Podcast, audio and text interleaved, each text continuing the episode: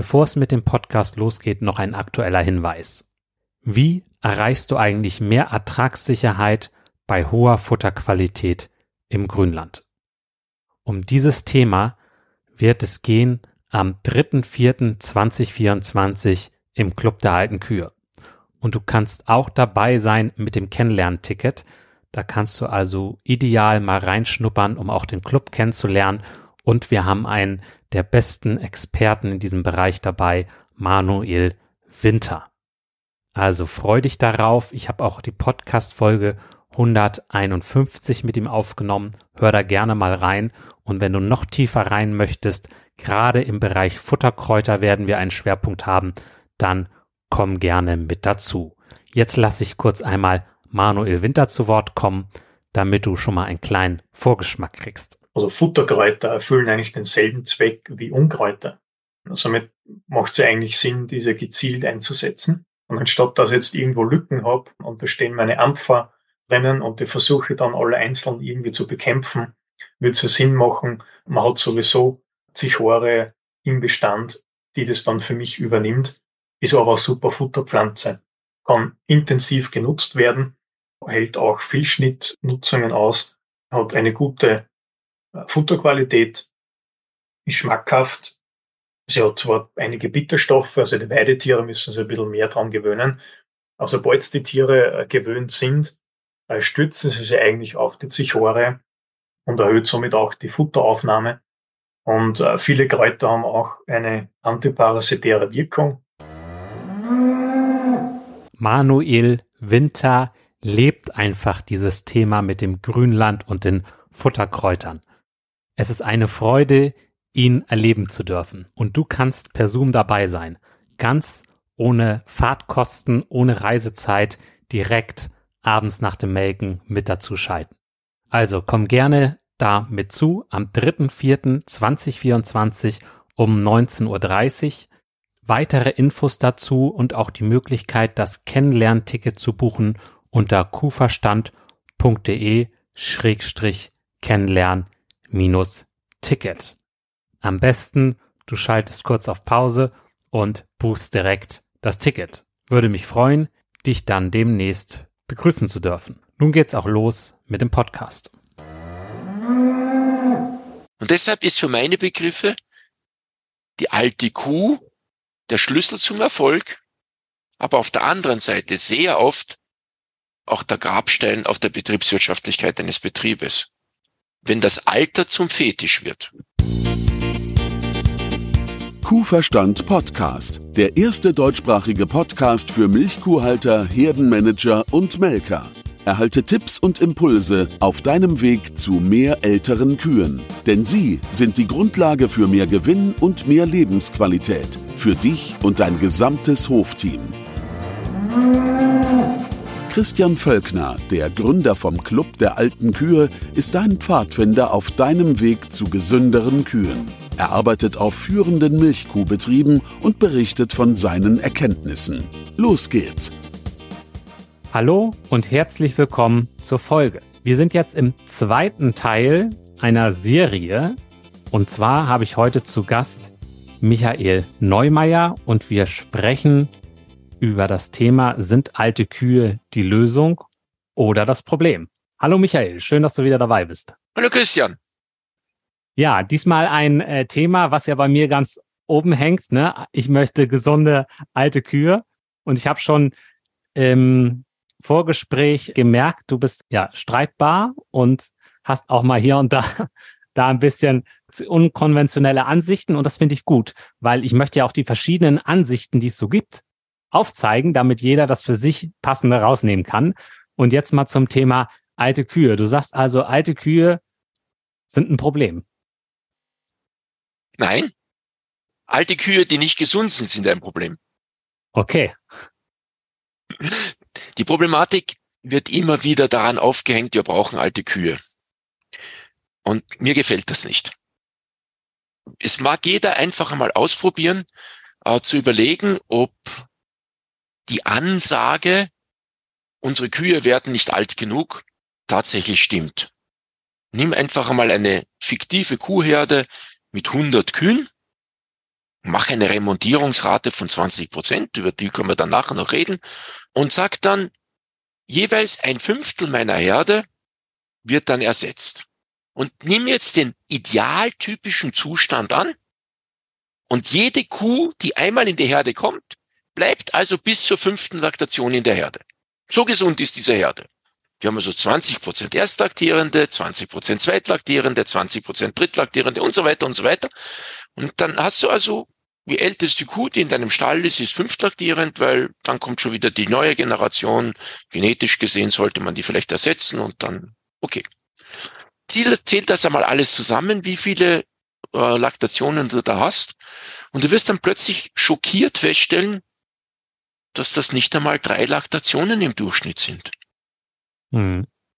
Das heißt, dieses gesamte Gejammere, wir haben nur noch 2,4 Laktationen pro Kuh, ist für meine Begriffe vollkommen übertrieben und für meine Begriffe schlicht und ergreifend falsch. Weil wir sagen müssen, wir müssen einfach die Rahmenbedingungen erstmal abstecken, bevor wir über so etwas reden können. Punkt zwei. Alte Kühe werden immer damit argumentiert, na ja, die müssen ja erst einmal das Geld verdienen, das sie gebraucht haben, um als Ferse oder wie man bei uns sagt, als Kalbin aufgezogen zu werden, bevor sie Milch geben. Hm. Ja, kenne ich gut. Ist ja. ja auch meine Argumentation. Sie sind alles äh, gute Argumente. Lass uns doch einmal überlegen, ob diese Argumente heute noch haltbar sind. Mhm. Also zuerst einmal geht es auch nach einer Frage nach einer Laktationsleistung und warum unsere Bauern überhaupt Milch produzieren. Also Laktationsleistung geht es immer wiederum darum, brauchen wir so etwas wie eine Lebensleistung. Und Lebensleistung wird ganz hochgehoben und wenn du Lebensleistung 100.000 Liter hast, dann kriegst du eine Plakette. Was nicht dabei steht bei der Plakette, ist, in welcher Zeiteinheit das gemacht worden ist. Und geh ins Jahr 2008 zurück, da hat die damalige äh, Frau Dr. Anke Bangler, heute Anke Römer, ähm, einen Vortrag in Mondsee gehalten und hat uns das gezeigt an einer Kuh Hertha und einer Kuh Emma, beide ungefähr 96.000 Liter Milch. Die eine hat das, glaube ich, in zwölf Laktationen gemacht und die anderen in, in acht. Irgend so, wie war das? Und die Frage ist dann gestellt worden, ja, welche Kuh ist denn die rentablere? Ja. Und zwar genau mit dem Argument der Abschreibung der Kalbin. Und für mich war klar, Hertha, das war die ältere Kuh, das ist die rentable Kuh. Und die Frau Wangler hat uns dann sehr schön auseinandergenommen, die einzelnen Punkte. Und dann sind wir draufgekommen, dass die Hertha in ihrem ganzen Leben 840 Euro Verlust gemacht hat. Sie hat niemals Geld verdient, weil diese Zeiteinheit viel zu lang war. Der Erhaltungsbedarf wird ja nicht bezahlt. Genau. Und die Frau Dr. Römer ist dann einfach mit dieser Geschichte gekommen, wir brauchen eigentlich Leistung pro Lebenstag. Das war diese ersten Gedanken 2008, Leistung pro Lebenstag, die mich unwahrscheinlich fasziniert haben und die auch, auch wirklich ein ganz, ganz tolles Maß sind, von dem man auch heute noch leben kann. So, das ist mal die Vorgeschichte zu dem Ganzen. Und jetzt gibt's ein weiteres Problem, dass ich gesagt habe, warum produziert ein Bauer bei uns Milch? Ja, ich hoffe, weil er Kühe liebt. Und ich hoffe, weil er, weil er mit diesen Tieren arbeiten möchte. Aber in Wirklichkeit geht es doch darum, dass er seine Familie ernähren möchte seinen Kindern ein halbwegs gutes Leben im Rahmen des Sozialgefüges bieten kann und nicht immer sagen muss, er kann nicht mitgehen, er kann nicht mitfahren. Er hat das Waffenrad vom Opa, wenn alle anderen mit dem Mountainbike auf Radfahrausflug gehen. Also wir wollen ja auch in dieser Situation sein. Das heißt, meine Kunden und die Leute, die ich betreue, haben eigentlich akzeptiert, dass das ihr Lebensunterhalt ist, den sie verdienen wollen. Auch das muss man jetzt nochmal vorweg sagen. Und dann geht es jetzt also darum, dass wir leider eine Entwicklung haben, die mir nicht gefällt. Wir haben diese Entwicklung, dass wir diese erstlaktierenden Leistung sehr, sehr stark nach oben drücken. Mhm. Ja, überall wird sie prämiert. Nun ja, ich habe nicht sehr viel Freude damit, aber trotz allem auch mit, mit einer zu geringen erstlaktierenden Leistung äh, kann man es heute nicht mehr machen, weil man nicht genügend Geld verdient. Aber wir sollten davon ausgehen, dass wir eigentlich unsere Kühe so halten und so füttern und ihnen solche Rahmenbedingungen geben, dass sie alt werden können. Aber wir müssen ihnen auch die Fütterung und die Rahmenbedingungen geben, dass sie von Laktation zu Laktation mehr Milch geben. Mhm. Warum? Die Kuh wird größer, die wächst ja. Diese Kuh hat damit einen größeren Grundumsatz. Das heißt, ihr Erhaltungsbedarf wird höher, sie verwendet dafür mehr und muss, um ihr Dasein in dem Hof zu rechtfertigen, mehr Milch geben als eine Junge. Und jetzt sind wir schon bei dem, bei dem Thema. Eine alte Kuh ist dann für meine Begriffe interessant, wenn sie mehr Milch gibt als eine junge. Ich sehe das aber so oft, dass da Kühe stehen in der dritten, vierten, fünften, sechsten, siebten Laktation, die weniger Milch geben als Fersen. Und diese Kuh ist unrentabel. Ja, aber sie, sie, nein, sie verdient nicht, wie wir an der Hertha gesehen haben, sondern sie muss immer mehr geben. Das ist das Problem. Das ist das Problem der Natur. Nein, wir brauchen kein Wachstum. Zeig mir ein Beispiel in der Natur, wo es kein Wachstum gibt. Jeder Baum wächst und wenn er zu groß wird, dann fällt er um und ist tot. Egal was, alles wächst in der Natur. Und das müssen wir offensichtlich als ein Grundgesetz akzeptieren des Lebens. So, und wenn jetzt meine Kuh dasteht und immer größer wird, weil wir sie gut halten und nicht krank ist, dann wird sie immer mehr Milch geben. Und dann stellt sich die Frage, wenn wir jetzt wieder bei dem Idealtypischen sind, diese Kuh gibt immer mehr Milch, ich möchte sie behalten, ja, warum ersetze ich sie denn dann eigentlich? Ja, weil es immer ein ultimatives Ende gibt. Schlecht ist, wenn das ultimative Ende von etwas anderem gesetzt wird, als davon, dass es irgendjemanden gibt, der nachrückt und jetzt meinen Platz braucht. Schlimm ist es, wenn sie sich den Fuß bricht. Schlimm ist es, wenn sie ausgeschieden muss, weil sie nicht trächtig wird. Schlimm ist es, weil sie ausgeschieden muss, weil sie Mastitis hat. Aber solange sie gesund ist, haben wir das Problem, dass uns immer mehr Milch gibt, sollte sie eigentlich ad infinitum in einem Stall stehen bleiben. Nur, ab wann wird es problematisch mit dem genetischen Fortschritt? Wie meinst du das mit, ab wann wird es problematisch mit dem genetischen Fortschritt? Ja, überleg dir mal, ähm, wenn ich meine Kühe halte und halte und halte, mhm. dann werde ich irgendwann einmal meinen genetischen Fortschritt nicht mehr haben, weil meine Kühe werden immer bei der Genetik stehen bleiben, bei der sie gewesen sind. Ja, aber hattest du nicht auch schon mal gesagt, dass das genetische Potenzial mittlerweile so hoch ist, dass es gar nicht mehr der begrenzende Faktor ist? Ja, aber nur in der Milchleistung. Überleg dir mal, was wir mit Genetik eigentlich auch noch machen. Wir schauen uns noch an, wie Zitzenformen sind, wie Fußformen sind, die Körperform, alles das. Ich glaube, dass diese Traits, die äh, so misssträflich nebenher angeschaut werden in einer, in einer Bewertung, sehr oft, mhm. die sind viel wichtiger. Milchleistung, Fettleistung, Eiweißleistung, die eigentlich verkauft wird, das hängt doch sehr viel davon ab, wo die Nachzucht eigentlich gehalten wird. Aber all die anderen Dinge, Zitzenformen, Fußstellungen und so weiter, das ist ja etwas, was wir wirklich schön über die Genetik verbessern können. Mhm. Diesen genetischen Fortschritt, den sollte man mitnehmen. So, und jetzt stellt sich die Frage, um einen genetischen Fortschritt in einem Stall zu haben, wie viel muss ich denn eigentlich remontieren? Und ich, ich möchte nochmal weggehen von dieser Idee freiwillige Remontierung und erzwungene Remontierung. Jede Remontierung ist irgendwann mal erzwungen. So, jetzt steht meine, meine alte Kuh da, die gut Milch gibt. Und jetzt muss ich mir überlegen, möchte ich die Verse, die ich eigentlich aufgezogen habe, möchte ich die jetzt verkaufen, hoffentlich zu gutem Geld? Oder muss ich sie jetzt in meine eigene Herde bringen, damit ich den genetischen Fortschritt in meiner Herde auch noch halten kann? Und dann muss meine alte Kuh den Hof verlassen, weil alle anderen sind ja super. Wir gehen immer noch von diesem fiktiven Beispiel aus, dass wir lauter super Kühe haben. Mhm. Und damit stellt sich dann die Frage, wie alt muss sie werden? Und jetzt musst du Genetiker fragen. Ich bin jemand, der meint, dass Genetik nicht ganz so wichtig ist. Es gibt andere Leute, die geben denen eine, eine viel, viel größere Gewichtung. Und jetzt geht's die Frage, brauchen wir 20 Prozent Remontierung, 25 Prozent Remontierung, 30 Prozent Remontierung, 35 Prozent Remontierung? Das ist eine Frage, die will ich in diesem Zusammenhang nicht beantworten, einfach deshalb, weil ich da nicht gut genug bin. Was ich gehört habe, dass 20 Prozent Remontierung schon sehr, sehr, sehr knapp ist. Und wenn wir 20 Prozent Remontierung haben, könnte eigentlich unter idealtypischen Bedingungen die älteste Kuh fünf Jahre alt sein. Ja gut, äh, es schafft ja leider, verlassen ja auch viele in der ersten Laktation.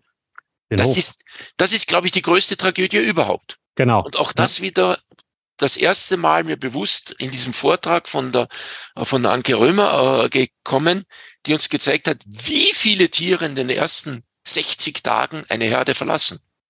Und dann kam noch die Arbeit von Steve Stewart aus den USA, der exakt die gleichen Zahlen für die großen Herden gezeigt hat. Das ist die absolute Tragödie. Und da reden wir plötzlich nicht von alten Kühen. Da reden wir plötzlich von jungen Kühen, die viel zu früh abgehen.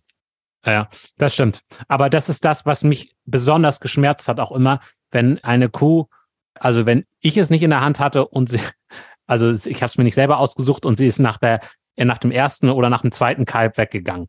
Und das ist, das ist etwas, was mich tierisch gewurmt hat. Das war auch eine meiner großen Motivationen, den Podcast zu machen und dann auch später den Club, weil weil ich irgendwann gemerkt habe, es gibt so viele Sachen, von denen du vorher nichts wusstest und dann hat dir das irgendeiner erzählt und ich habe dann gesagt, ja, das hätte ich gerne schon mal fünf Jahre früher gewusst. Und, und dieses, dieses Wissen ist ja da, aber es muss nur. ne? und, und, und darum geht's mir.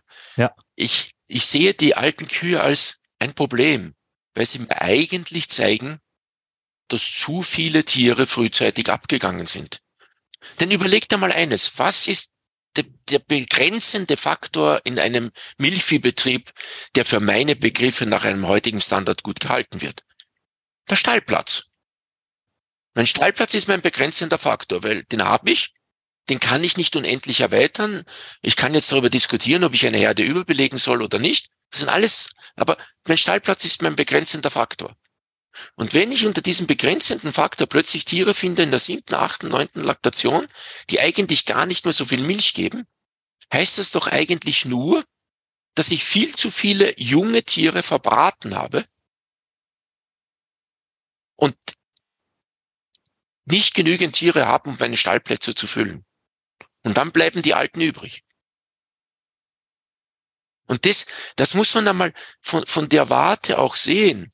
Und das, was aber für mich ein, eine ganz neue, für mich halt eine ganz neue Erkenntnis ist, die stammt aus einem langen Abend im September 2022 auf meinem letzten ABB-Kongress. Das ist, die amerikanischen Rinderpraktiker machen jedes Jahr einen Kongress. Und da war ich jetzt, ich glaube, 26 oder 28 Jahre bei jedem dabei und das war eben letztes Jahr mein letzter. Und, und da bin ich mit einem alten Berater zusammengesessen und so im Laufe des Abends ist die Diskussion ihm interessanter geworden. Und da ging es um die Frage der alten Kühe. Mhm. Du weißt, dass es momentan eine, einen Trend gibt, dass wir sagt, wir remontieren 35 Prozent ähm, der Kühe, weil wir eine sehr gute Nachzucht haben, weil wir Erstlaktierende mit affenartigen Leistungen haben. Und wenn die dann eine zweite und vielleicht noch eine dritte Laktation machen, dann genügt das vollkommen und alles läuft. Hm. Kann man ja so sehen. Mag vielleicht auch richtig sein, entspricht nicht meinem Lebensbild, weil das ist diese Idee, ich presse eine Zitrone so lange aus, bis sie nichts mehr taugt und dann schmeiße ich sie weg. Und Kühe so zu behandeln, gefällt mir nicht. Stimme ich zu. Dieser Herr war ein, in einer ganz interessanten Situation, der gesagt hat, wir haben vergessen, dass wir eine Altershierarchie brauchen in unseren Herden. Wenn wir es tatsächlich schaffen, dass jede Kuh wenn sie älter wird, mehr Milch gibt als in der vorhergehenden Laktation, dann heißt das doch, dass meine alten Kühe auf meinem Stallplatz aktuell die meiste Milch machen. Das heißt, ich sollte von einer flachen Pyramide, zwei und drei Laktationen im Maximum, zu einer sehr steilen Pyramide kommen, wo ich sage, ich habe auch noch 20 Prozent der Tiere, die über die vierte Laktation hinaus laktieren, solange sie eben mehr Milch geben. Weil dann produziert meine Herde mehr Milch. Deshalb dieser Ausflug zuerst. Warum macht mein Bauer Milchproduktion? weil er Milch verdient, weil er Geld verdienen muss. Und er verdient das Geld ja nicht mit der einzelnen Kuh, natürlich auch, aber im Prinzip mit der Milchmenge, die er jeden Tag in die Molkerei verschafft oder in die Direktvermarktung bringen kann. Und damit würde eine, eine Pyramide, die sehr steil ist, also mit sehr vielen, die oben sind, mehr Milch auf der gleichen Fläche produzieren können, als eine, die sehr flach ist. Und der mhm. Gedanke ist natürlicherweise ein begeisternder.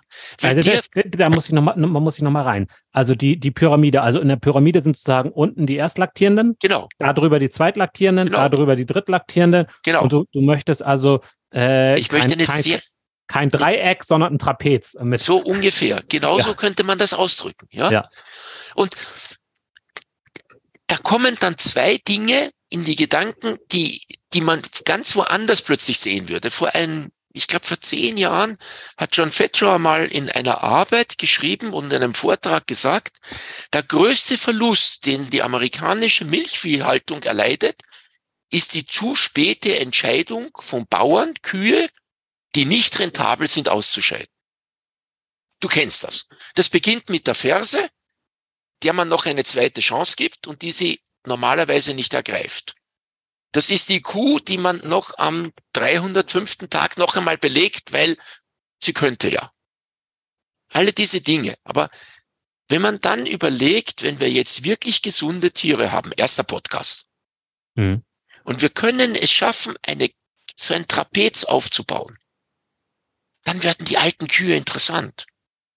Und dann geht es nämlich plötzlich auch in eine ganz andere Richtung, weil dann ist nicht mehr nur interessant, wie hoch ist der genomische Zuchtwert meiner Kalbin, sondern welche Kuh kann unter meinen Rahmenbedingungen alt werden und immer mehr Milch geben. Betonung, meine Rahmenbedingungen.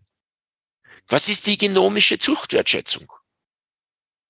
Ein Versprechen, aber unter anderen Rahmenbedingungen wohingegen meine Kuh, fünfte Laktation, sechste Laktation, die immer mehr Milch gegeben hat unter meinen Rahmenbedingungen, das ist genau die Kuh, die ich brauche und die ich auch vermehren möchte. Und vielleicht deshalb auch eine Nachzucht von der nehme, die vielleicht genomisch nicht ganz so hoch geschätzt ist, weil sie unter meinen Rahmenbedingungen in meinem Stall vielleicht wieder alt werden kann. Ja, genau, genau diese Diskussion hatten wir auch im Club. Äh, da haben wir nämlich so einen äh, Rinderzucht-Stammtisch. Und äh, das, was du jetzt gesagt hast, genau die Diskussion hatten wir, dass es so wichtig ist, herauszufinden, welches sind denn die Kühe, die bei mir gut laufen. Auch, und dann auch über die lange Zeit unproblematisch und Milchzuwachs. Und von denen möchte ich doch mehr haben. Natürlich. Und das, diese alte Kuh will ich auch haben. Ja. Aber die alte Kuh, die schlicht und ergreifend weniger Milch gibt, als eine jüngere Kuh oder sogar als eine viel jüngere Kuh, das ist eine Kuh, die schlicht und ergreifend dem widerspricht, dass ich Geld verdienen muss, um meine Familie zu erhalten. Mhm. Und diese Selektionskriterien unter meinen Rahmenbedingungen problemlos alt werden. Und denk immer dran, wenn du einen alten Bauern fragst, was ist deine ideale Kuh, dann wird er dir sagen, die, die ich nicht kenne. Ja. Das ist die Kuh, die kommt immer zu melken, in einem Melkstand. Das ist die Kuh, die nicht schlägt, wenn du in der Anbindehaltung gearbeitet hast. Das ist die Kuh, die immer trächtig geworden ist. Das ist die Kuh, die immer frisst. Das ist die Kuh, wo du dich eigentlich wunderst, aha, du bist auch noch da. Ah, wie, sieben Laktationen. Genau das ist die. Die Kuh, die genau in mein Schema hineinpasst und nicht auffällt und schön ohne Probleme in meinem System unter meinen Rahmenbedingungen laufen kann.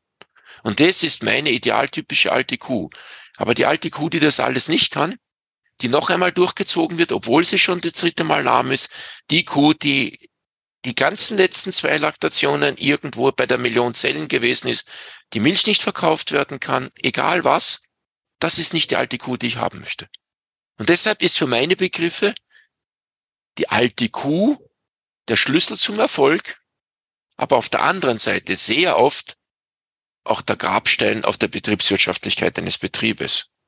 Wenn das Alter zum Fetisch wird. Das ist das Entscheidende. Und dann, dann, ich bin bei dir, wenn du sagst, ich möchte gerne alte Kühe sehen, die gesund sind. Super.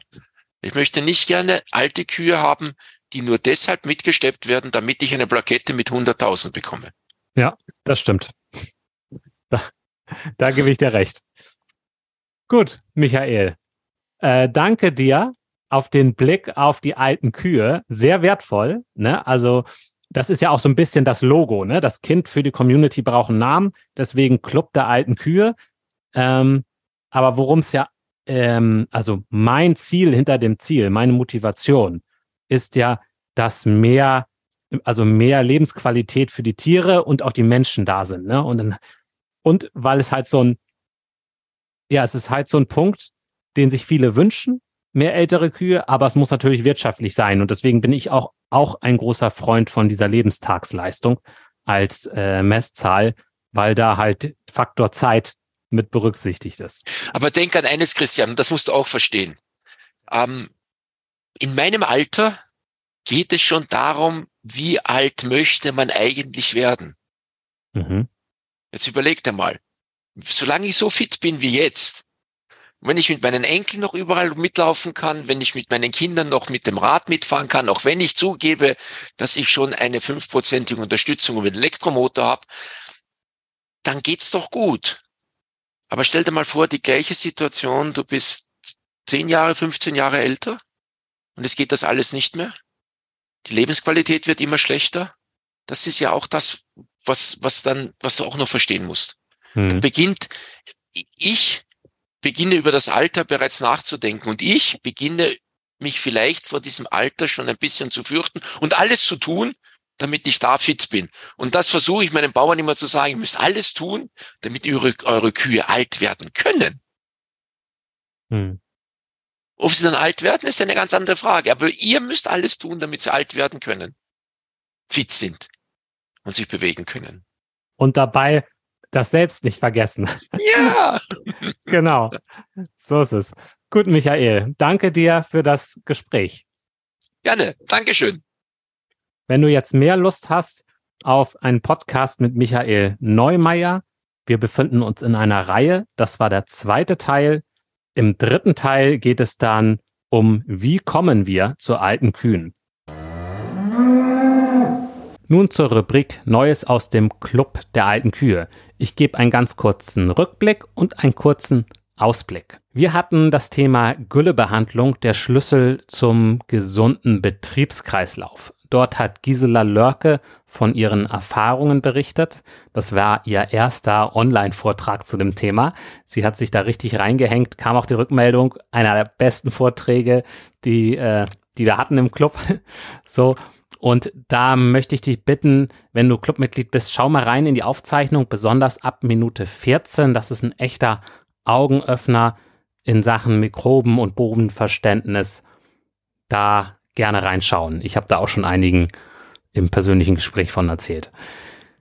Genau. Dann als Ausblick, da haben wir am 4. Oktober 2023 den Stammtisch Rinderzucht mit Spezialgast Milke Klemann. Er hat eine alte Herde auch und ähm, hat das toll im Griff und da freue ich mich schon drauf. Das wird ein ganz toller Gast. Dann für alle, also auch für Nichtmitglieder, das Hörertreffen am 17. Oktober 2023 um 19.30 Uhr bis ca. 20.30 Uhr. Den Link dazu bekommst du, wenn du im Newsletter bist oder du gehst in den Bonusbereich unter kuverstand.com www.barcamp.de-bonus. Dann das Barcamp im Club einen Tag später am 18. Oktober. Da gerne Anregungen zu deine Themen gerne mir per E-Mail oder per Signal schicken, damit ich das dann mit aufnehmen kann. Weitere Infos zum Club gibt's wie immer unter kuferstand.de-club. Hab viel Spaß mit deinen Kühen und genieß das Leben. Dein Christian Völkner.